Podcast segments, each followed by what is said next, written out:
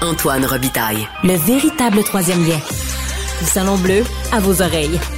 Et tout ça sans utilisation des fonds publics.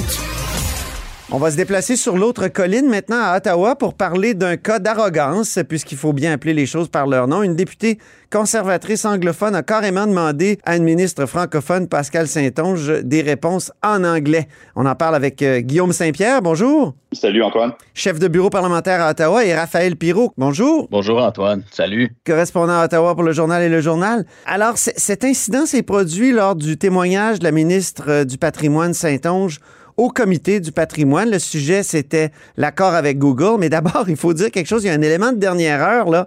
Euh, Rachel Thomas vient de présenter ses excuses, Raphaël? Oui, Rachel Thomas, en fait, euh, des fois, c'est difficile d'avoir des excuses. Euh, la stratégie, souvent des conservateurs, ça va être de ne pas s'excuser, puis de, comme on dit en anglais, double down. Mais là, devant l'ampleur que ça a pris, là, on a vu sur les réseaux sociaux dans les dernières heures, là, finalement, Rachel Thomas a envoyé employés une petite lettre, une petite note euh, à la présidente du comité pour s'excuser.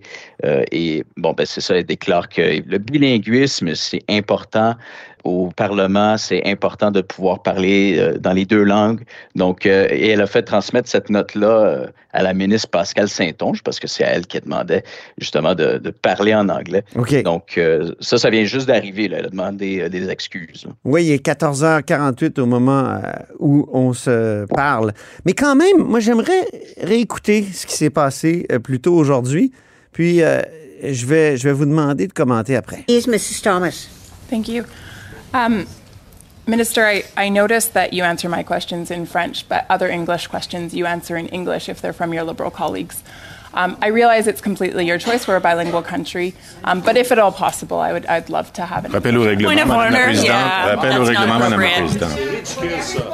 Stop shouting. There are at least five people shouting for a point of order, and I, clerk, did you see who was the first one? Okay, I think it was Martin. Go ahead, Martin. Madame la Présidente, j'ai pas besoin de vous rappeler de rappeler à ma collègue que euh, nos, invités, comme les membres de ce comité, peuvent s'exprimer dans la langue officielle de leur choix. Nous avons un service d'interprétation extrêmement efficace. J'ai l'occasion de, le, vivre régulièrement. Alors, je pense que la ministre a tout à fait le droit de répondre dans la langue de son choix. Euh, C'est insultant pour les Québécois présentement, ce que j'entendais pour les francophones. Merci.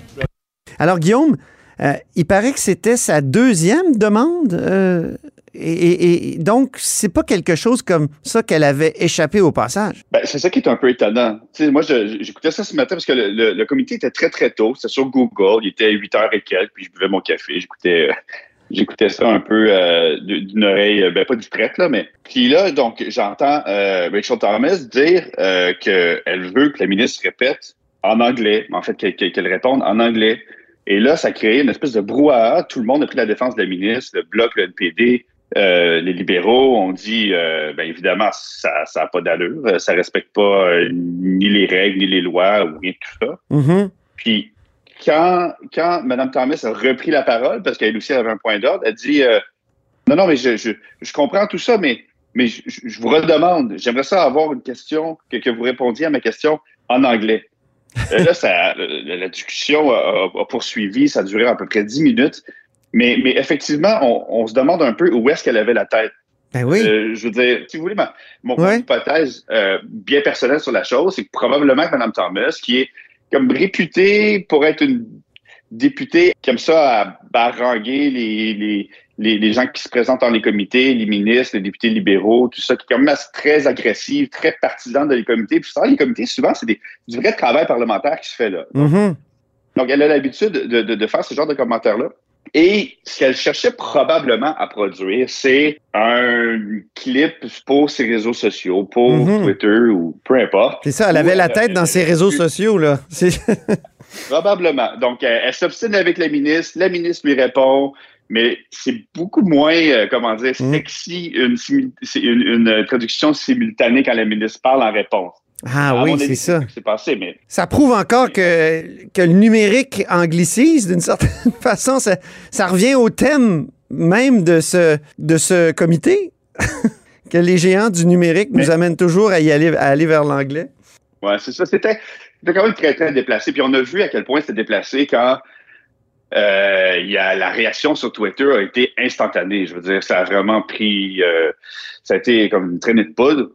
Puis les conservateurs se sont mis en, en, en, en, damage control, pour le dire en français. Ils ont envoyé des, des, des déclarations. Euh, même Madame euh, Thomas, comme on le disait, qui a fini par s'excuser, alors que c'est pas la politique de la maison, là, normalement, de s'excuser. Alors, avec Poiliev qui essaie de euh, plaire aux Québécois, aux francophones. Il n'y avait vraiment pas besoin de ça. Avez-vous déjà vu l'inverse, un parlementaire francophone qui exige une réponse en français de la part d'un anglophone? Tous les jours.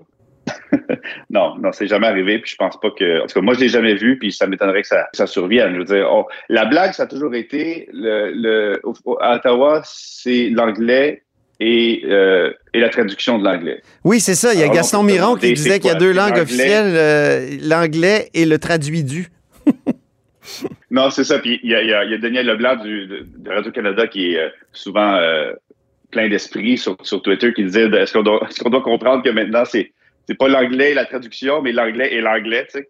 C'est ça. Ra Raphaël, dis-moi, il y a des conservateurs sur Twitter qui reprochent à la ministre Saint-Onge de répondre en français aux questions posées par les conservateurs, mais en anglais lorsqu'elle répond à un collègue libéral. Donc, est-ce que c'est, ouais. est qu'il y a une stratégie comme ça à Ottawa pour profiter du décalage et de l'imprécision qu'amène la traduction? Est-ce que est-ce qu'il y a ça à Ottawa, une stratégie parlementaire qui joue la traduction? Ouais. Personnellement, je, je, ne crois pas. Là. Les interprètes font quand même euh, du bon travail. Euh, moi, ce que je dirais, ce qui est intéressant à noter, c'est vrai que avant euh, Rachel Thomas, euh, Madame Saint-Onge a répondu à les questions d'une de ses collègues, Madame Hefner, euh, une anglophone, en anglais. Madame Saint-Onge répondait à ces questions en anglais. Et quand elle est passée après ça à Rachel Thomas, c'est là où elle répondait en français. Et moi, ce que ça me dit, en tout cas, c'est une piste, là, c'est une hypothèse, mm -hmm. c'est que je crois que, en tout cas, c'est possible que Mme Saint-Onge ait prévu le coup. Parce que tout le monde connaît un peu le rôle de Mme Thomas dans ces comités-là, qui sont de, comme disait Guillaume tantôt, de créer des clips qui ah vont oui. pouvoir circuler. Elle lui a tendu un piège, alors? Ben, je crois que ça rend effectivement un clip un peu moins monnayable et un peu moins sexy si, mm. euh, au lieu d'entendre la vraie bon. voix de la ministre, ben, on entend une voix d'une interprète puis qui est vraiment monocorde. Okay. Euh, donc, je pense c'est une possibilité parce que Mme Saint-Onge, ministre du patrimoine, elle parle anglais, elle aurait pu répondre en anglais. Donc, c'est une possibilité. Donc, qu'elle qu ait prévu le coup, en fait, pour ne pas se faire pogner, justement. Peut-être un dernier mot, Guillaume? Non, mais je voulais juste noter, euh, parce que je faisais des petites recherches sur, sur Mme Thomas et tout ça euh, aujourd'hui, puis je suis tombé sur un article de 2019 où elle euh, déclarait son amour euh, du français, du bilinguisme, était à l'apocatière pour une troisième année consécutive, ce qu'on se comprend de l'article, pour être en immersion française. Ça, c'est en 2019. C'est pas ah. trop ce qui s'est passé depuis 2019, mais peut-être que je sais pas, il y a une élection qui arrive bientôt, puis on laisse tomber un peu nos principes, puis on préfère tomber peut-être un peu plus dans la partisanerie. Je dis ça comme ça. Ah, ça. Ça suscite en tout cas plein d'hypothèses, cet incident. Merci beaucoup, Guillaume Saint-Pierre. Merci, Antoine. Merci beaucoup, Raphaël Pirot. Merci, salut. Chef de bureau et correspondant à Ottawa pour le journal et le journal. À très bientôt.